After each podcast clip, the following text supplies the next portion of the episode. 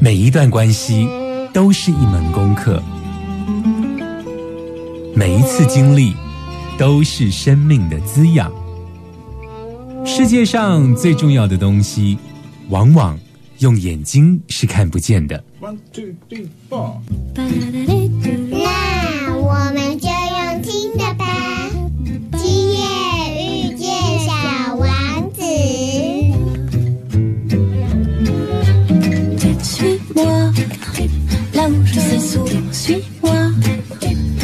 Je suis pas, suis-moi,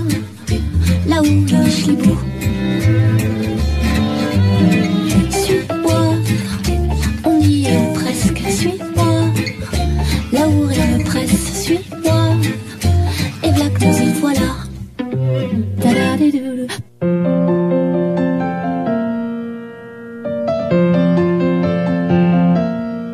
欢迎来到 FM 九九点一大千电台，今夜遇见小王子，我是阿光哦。在今天的节目呢，阿光正式呢要带大家去到埃及这个地方哦，而且呢是符合大家期待脑海中神鬼传奇的这个埃及哦。因为上一集的节目呢，阿光其实讲了比较多埃及的，包括穆斯林文化啦，包括清真寺啦，包括教堂哦，这个都不符合大家认识的埃及哦，因为大家认识的埃及可能是金字塔啦、法老王啊等等的。那这一集开始呢，阿光就要来正式进入到大家。耳熟能详的这种埃及哦，尤其是包括这一个从电影里头所学习到的，像《神鬼传奇》里头的很多了妈咪的这一种元素哦。在出发之前呢，阿光先跟大家讲两个小故事哦，就是我记得我去到埃及的时候啊，我在开罗的机场降落啊，很有趣哦。我当时啊，其实并不知道我当地的地陪啊，就是要陪阿光去巡礼埃及的这个地方嘛。我并不知道我的地陪会是谁，而我在出关之后啊，我竟然遇到了那个讲华语的年轻人哦。那个年轻人看到阿光的时候，就跟大家介绍说：“你好，我是小王子。”他用华语跟我讲，你知道吗？然后他竟然讲说他是小王子的时候，阿光竟然噔噔，就是阿光心想说，怎么会有一个埃及小王子来欢迎小王子？因为阿光不是说自己是小王子，而是阿光每次去旅游的时候呢，都会带一个小王子的公仔，然后我会在世界各地的著名景点啊，像法国巴黎铁塔啦，或者是像去埃及，就会把小王子拿去跟金字塔拍照，有没有？那竟然呃，就遇到了一个埃及的小王子来接阿光哦，所以呢，阿光立马就把自己的公仔拿出来，要求埃及的小王子跟这个小王子拍个照哦，是不是很有趣呢？这种冥冥中的这个安排啊，让阿光觉得出发到埃及的第一天就非常非常的兴奋哦。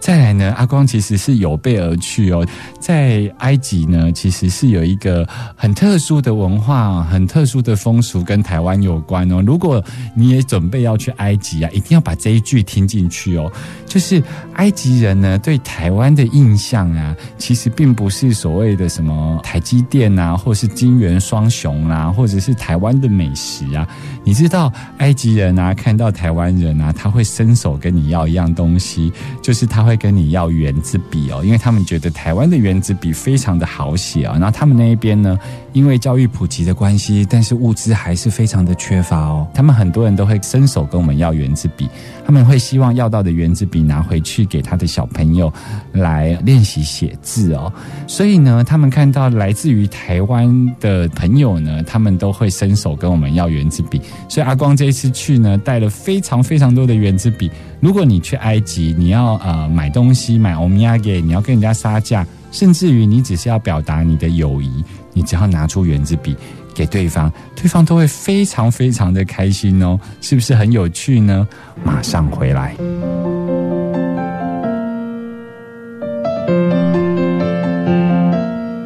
欢迎回来，FM 九九点一大千电台，今夜遇见小王子，我是阿光。我们要正式进入神鬼传奇的埃及了。埃及呢，就会呃联想到金字塔，对不对？然后呢，神鬼传奇里头也有一个角色，那个角色叫硬和田。那在《神鬼传奇》里头呢，编剧为了剧情的需要啊，把硬和田呢有时候描述的有一点邪恶，然后有一点坏人的味道在里头。那真实的硬和田跟真实的埃及第一座金字塔呢，到底长什么样子呢？阿光要告诉你，其实呢，在埃及的第一座金字塔，并不是长成这一种四面的锥形体哦。因为我们理解中的金字塔是不是四个面向，然后是平面的，对不对？然后是一个锥形体，有没有？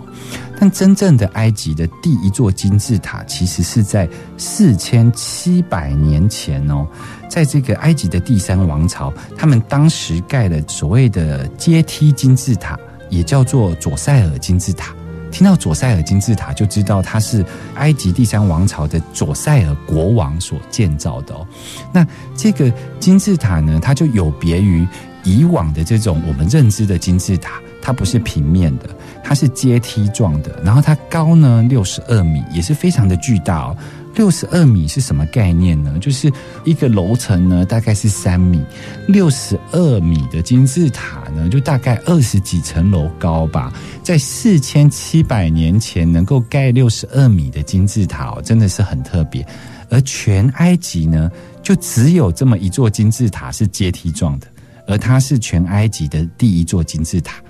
当第二座金字塔开始的时候呢，就是我们理解中的那种平面式的锥形体的金字塔。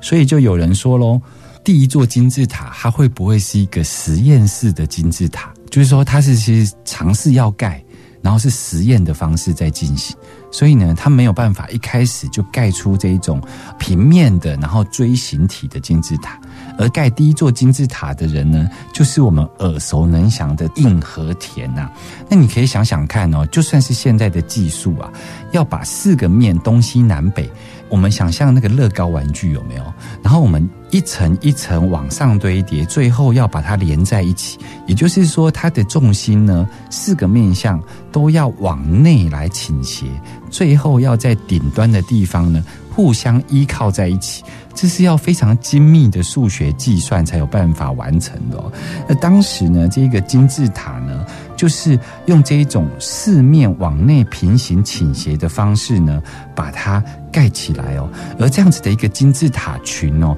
其实也不小诶，在四千七百年前竟然占地十五公顷哦。那阿光为什么要特别讲这个占地十五公顷呢？其实是要说明说，四千七百年前的埃及啊，能够动用的物力、人力跟劳动力啊，可以到达这样子的一个水平呢，代表说，在那个时候其实是有一个非常强大的帝国在背后所支撑，才有办法盖出这样子埃及第一座的左塞尔阶梯式的金字塔。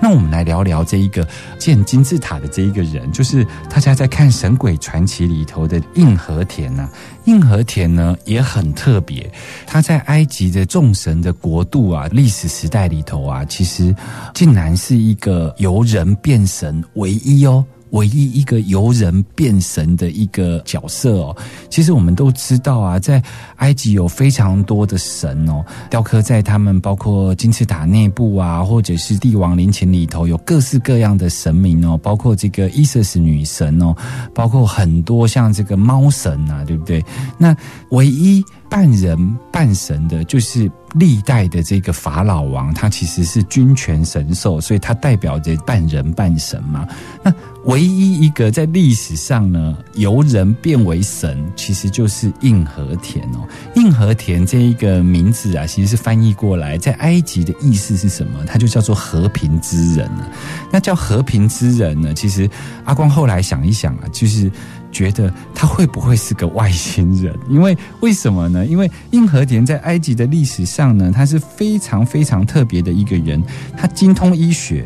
他成立了历史上第一所的这个医学院和医院哦。他比那个我们认知到的这个西方医学，就是那个希腊的医学之父有没有？就是那个希波克拉底，早了两千年呢。早两千年呢，就是说我们现代医学啊所认知的那个医学之父啊，他其实是比他早两千年成立了第一所医学院哦。到底是什么样的一个角色能够做这种事情呢？而这个硬和田不只是精通医学，他同时也是个建筑师哦。所以他在盖佐塞尔金字塔的阶梯型的金字塔的时候啊，据说他是因为他梦到了一个梦，就是说他只要盖阶梯，一路的往天上盖，就可以帮忙法老王呢走到天堂去。其实这个跟他们当初盖金字塔是有相关类似的预言在里头。你看他们是要追求永生嘛，死后复活嘛，所以呢，他们在盖金字塔的时候，来自于这样子的一个梦，而。阶梯金字塔呢，所要精算的这一种数字啊，还有这个建筑上的技术啊，竟然也是由硬和田呐来规划设计的。还有呢，硬和田其实是一个太阳神庙的大祭司哦，再加上硬和田非常懂得天文历法，所以呢，他对于这个埃及在尼罗河畔如何呢，能够因着潮汐啊，因着这一种尼罗河的泛滥，能够来施肥，然后来。复兴这个农业啊，所以啊，你看他除了农业啊、宗教上的大祭司啊、建筑师啊，甚至精通医学啊，所以这样子的人，竟然在埃及人的心目中呢，直接在后代把他刻为雕刻。直接把他奉为神子哦，所以阿光呢，经常呢怀疑说，他会不会是那个非常早先、非常早先的外星人来到地球，教当时的这个尼罗河畔的埃及人呢，了解这一些包括历法的相关资讯呢？硬和田的印象是不是跟你在《神鬼传奇》里头的印象不太一样呢？我们呢，先来听一首歌，马上回来。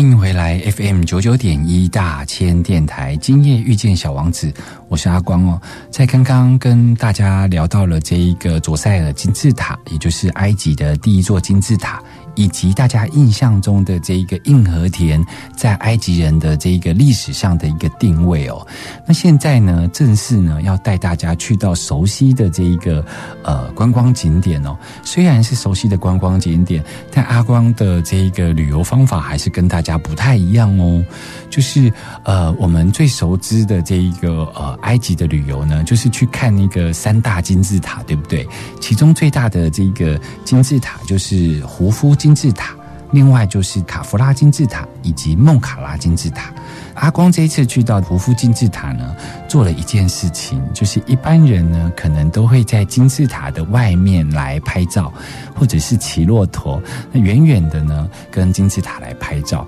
最多人呢就是会在拍照的时候呢，会取一个景，就是把双手啊，就是拇指跟食指有没有一捏，有没有捏着那个金字塔的顶端啊，然后很俏皮的拍下在埃及旅游的照片哦。可是阿光呢去到这个胡夫。金字塔呢，却是在半夜三点钟去的，为什么呢？因为阿光想要到金字塔的里面去哦。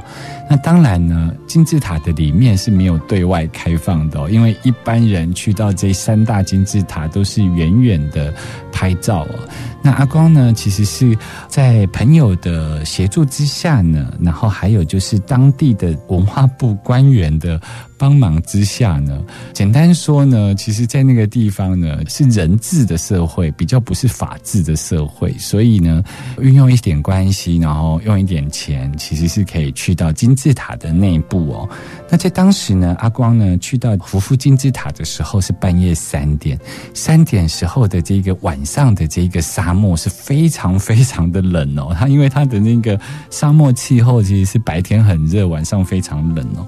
我还记得我是全副武装哦，但在进金字塔之前呢，他们必须要在官员陪同，然后在金字塔四周呢，荷枪实弹的军人哦，他们会对我们做这个搜身哦，最主要是不能带包括相机啊，跟其他可能的这种爆炸物哦。你想想看，如果我们进去带的是炸弹，然后金字塔被我炸出一个洞，这会是一个国际新闻呢。所以呢，他们是非常非常严谨的搜身哦，然后让阿光在半夜三点的时候偷偷进去。其实这个真的有一点危险哦，因为在当地是。不合法的事情哦，可是阿光为什么要进去呢？是因为据说在胡夫金字塔里头啊，其实有一个叫做国王的密室哦。它大概呢，你可以想象是这样子的，就是其实我们看到的金字塔，其实还有三分之一是在沙漠底下。所以在金字塔的正中央啊，其实是有一个叫做国王的密室哦，就是里头其实是有很多的通道，然后有很多个房间。那有些通道其实是在地底下，那有些通道其实是往上爬。那进到这一个金字塔里头，它有一点像是要。蹲着，然后用四十五度的仰角的这一种高度，然后是用人形蜈蚣的方式，你知道吗？人形蜈蚣就是你蹲着，然后你脚呢要抓着自己脚踝的地方的这一种姿态哦，然后四十五度往上，这样子慢慢慢慢的爬。在金字塔里头，其实空气非常的稀薄，可是它又跟外面的沙漠的冷空气不一样，它里头非常非常的燥热哦。那我们就是用这种方式呢。亦步亦趋的爬到了国王的密室。这个密室很特别哦，这个密室呢，完全跟我们想象中不一样。这个密室啊，都完全没有壁画，它就是像水泥墙一样，就是完全完全没有任何东西哦。然后它在这个密室的中央放了一个红色花岗岩的石棺。这个石棺呢，其实没有看寡，没有盖盖子哦。那这个石棺为什么会在整个金字塔的中央？中央的房间里头的中心放了一个石棺，而且这个密室呢，竟然没有任何的收藏品。因为我们想象中国王的陵寝啊，都会有很多的陪葬品，但为什么就在金字塔的正中央会有这么样一个空间呢？而这个空间里头呢，有一个石棺，这个石棺呢是一个红色的花岗岩，那这花岗岩的石棺呢，却是没有盖子的，哦有一点像是一个。浴缸的样样态，可它是红色的花岗岩哦。阿光呢，就是去体验一下，在这样子的一个国王密室里头，没有任何的收藏品，就只有在中间摆的这个石棺，到底是一个什么样的感受？阿光呢，就躺进去了这个石棺，觉得呢，这个石棺呢，有一点像是星际之门呐。星际之门怎么理解呢？就是。我们在打电脑的时候啊，我们可能会输入一个网址，按下 Enter 的时候，我们就会跑到那个网站去，对不对？那其实国王密室的这个石棺呐，就有一点像是那一个 Enter 下去的那个星际之门，因为阿光躺下去的时候呢，就会感觉到有一点，人家台语说。盲掉有没有？就是盲体有没有？你会进到另外一个时空的那种感觉。所以阿光躺在这一个石棺里头的时候啊，可以感觉到好像去到了很多不同的时空。你也会听到蛇的声音啊，它吐蛇信的声音啊，然后也会听到像是那种神鬼传奇里头的埃及古代各个历史里头战争的声音。各式各样的，好像你去游历了埃及的各个世代一样哦。这是一个比较特殊的经历哦，所以在这个石棺呢，像是一个星际之门。而这个星际之门呢，为什么又刚好是在埃及金字塔的正中央呢？是不是很有趣呢？我们先来听一首歌，我们马上回来。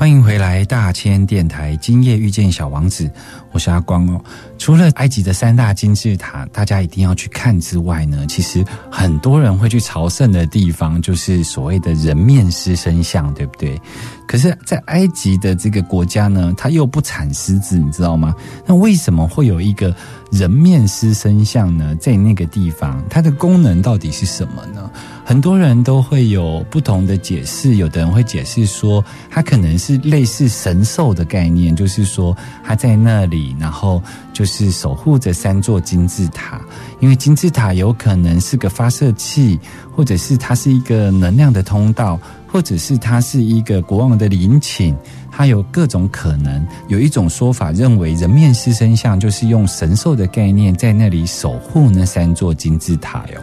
人面狮身像呢，其实有另外一个比较神秘的说法，就是有一说呢是说人面狮身像呢的下面有一个人类的资料库啊，就是说所有各大文明啊曾经遗留下来的知识体系啊，包括农业系统啊、天文历法呀等等的。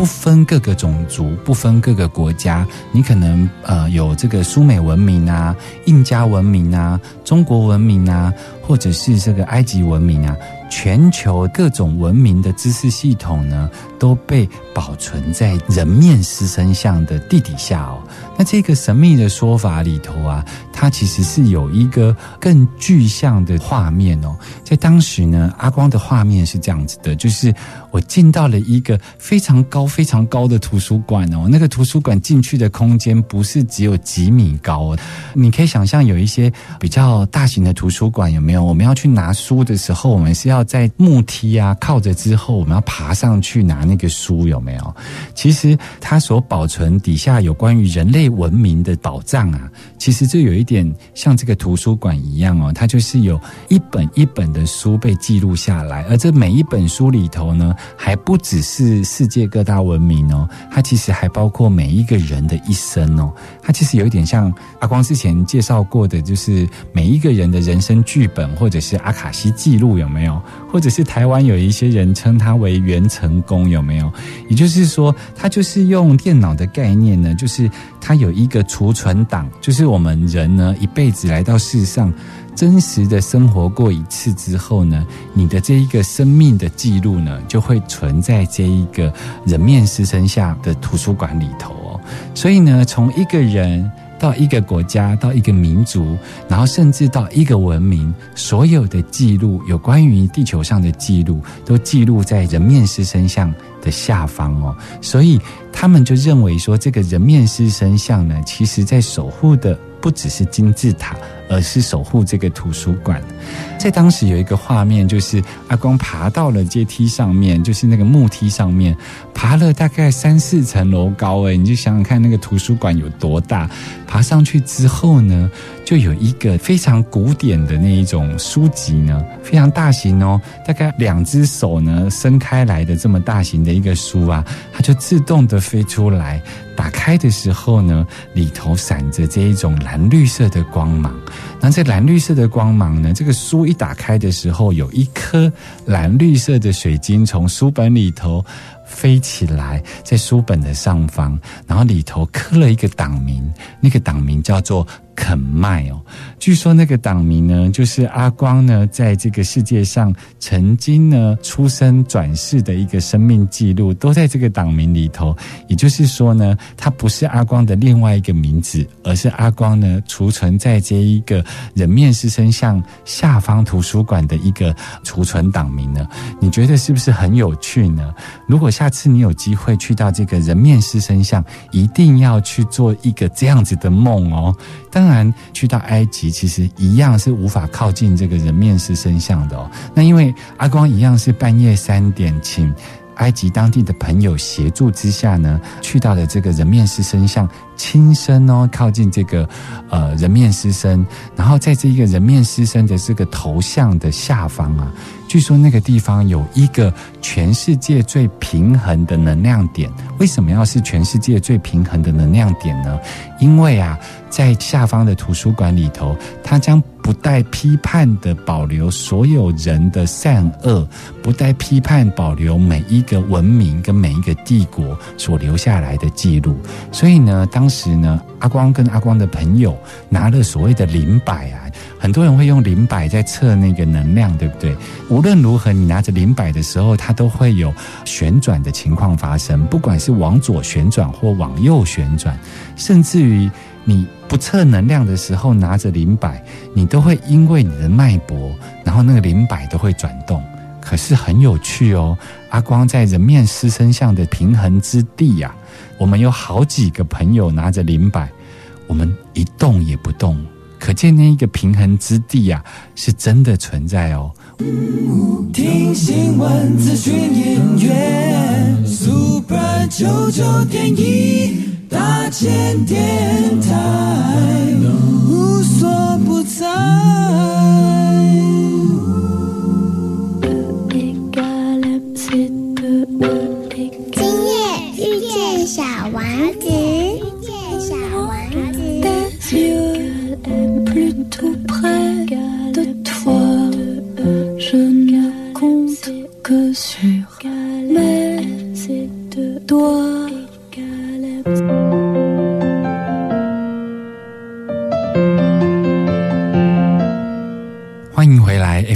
九点一大千电台，今夜遇见小王子，我是阿光。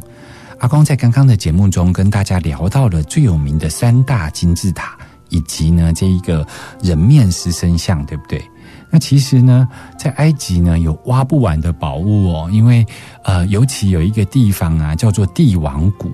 我们知道呢，在埃及的法老王里头啊，如果呢他是太平盛世的时候，然后他非常的强大的时候呢，他们几乎都会去盖金字塔来代表国王的强盛嘛。但其实也有一些世代的国王呢，他其实是没有能力来盖金字塔。所以呢，他们就会去找一个山呐、找一个地方呢，就是它有一个天然金字塔的样子。而在帝王谷这个地方呢，它就是有一个天然的金字塔，就是它有一个锥形体的山，就在这个河谷的旁边哦。因为他们相信呢，人死后要复生呢，就最好是在东边哦。所以在这个河谷的东边呢，到目前为止已知呢，就有六十多个国王呢是埋葬在那里，还不包含皇后啊，或是王公贵族哦。所以那个地方因为有太多太多陵寝啊，所以那个地方被称为帝王谷。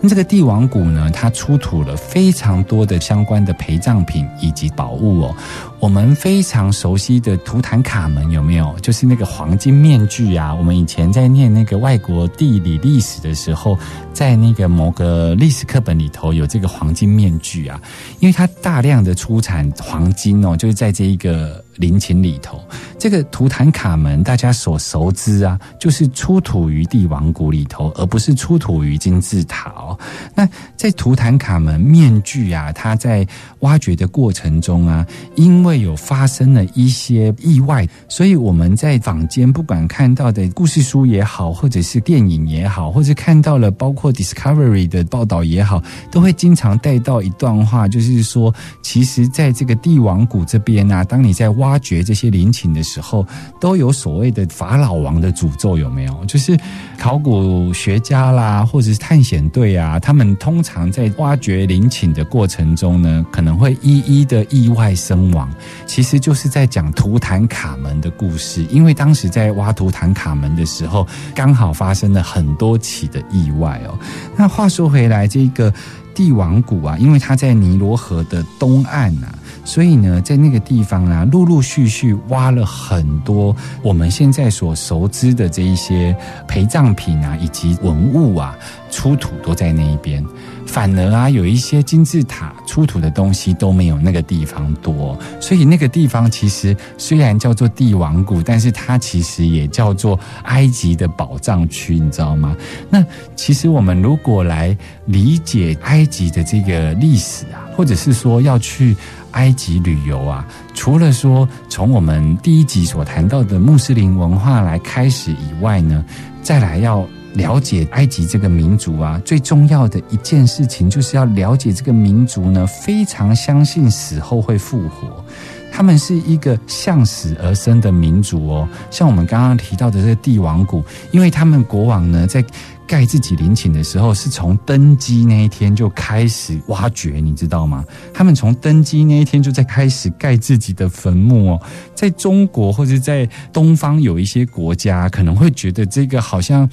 嗯，死亡好像比较不能谈到，而且好像很避讳，尤其是在我登基那一天，你就给我开始挖坟墓哦。可是，在埃及的每一任国王哦，他们其实在登基的那一天就开始挖掘坟墓哦，而且啊，他们因为害怕被盗墓嘛，因为他们挖掘坟墓，未来是自己的大体要埋葬在里头，而且他们要做成木乃伊，他们知道死后会复活，所以他们要避免他们的陵寝被破。坏，所以呢，他所请来的这些工匠们啊，其实是不能对外说明陵寝的隧道的地图。所以我们知道，有一些比较残忍的国王啊，其实在从登基那一天呢，开始盖陵寝的时候呢，很多的建筑师啊、木匠师啊、盖陵寝的这些工人啊，其实是会。跟着陵寝的落成日呢，陪葬在里头，所以有很多工人其实是在这个里头呢，会盖自己的坟墓在陵寝里面哦。也是因为国王害怕自己的陵寝里头的机关啊，还有通道啊，被外人所知道，然后会被盗墓，所以呢，他们就是严格的不准这些工人啊，把他里头的宫殿啊，里头的通道说出来。所以呢，就会发生什么？像帝王谷这个地方呢，因为有不同的国王在盖陵寝，所以呢，会有人呢在挖通道的时候挖挖挖挖挖挖挖，然后就发生了什么事呢？挖到了别人的坟墓，你知道吗？也就是说，他有可能是唐太宗在挖陵寝，然后在挖陵寝的时候挖挖挖挖挖，结果通道可能是汉武帝的陵寝，然后他就要跟他讲声对不起，不好意思侵犯你了，然后他的通道呢就会转弯，转弯绕了一个圈，绕在那个陵寝的后方，再继续挖通道哦。所以在帝王谷这边的陵寝呢，就经常会发生这一种挖陵寝，挖到自己祖先，挖到。自己祖先国王的陵寝，然后就跟他说声对不起，然后通道就转弯的这种情况发生，是不是很有趣呢？所以呢，这个埃及呢，整个民族其实是向死而生哦。包括我们刚刚讲到的这个金字塔啦，或者这个帝王谷啊，包括什么？他们制作木乃伊的技术啊。其实是跟这个制作香水的技术有关，因为他们在防腐的过程中，他们也希望在金字塔的内部或陵寝的内部啊不要太臭，所以呢，他们希望在未来死后复活的时候呢是香香的，所以他们有全世界最早的制作香水的技术哦，而且这个制作香水的技术是刻在金字塔的内部哦，有一个配方。就是制作香水的配方，然后他们呢刻在壁画上面哦，在两千多年前，他们就开始有制作香水的技术，所以像现在欧洲啊，像比较有名的 Chanel 啊。或是 BOSS 啊等等的卡地尔啊，很多的这个香水配方都是去跟埃及来承购哦，所以在埃及的很多卖香精啊的这一个商人们啊，他们其实是可以跟他讲，你要一瓶雪奈尔最新款的香水的时候，他很神奇的，他可以在香水瓶里头帮你调配调配之后就。调配出一瓶雪奈尔的香水哦，所以呢，埃及其实就是一个向死而生的民族，是不是很有意思呢？我们下周见喽，拜拜。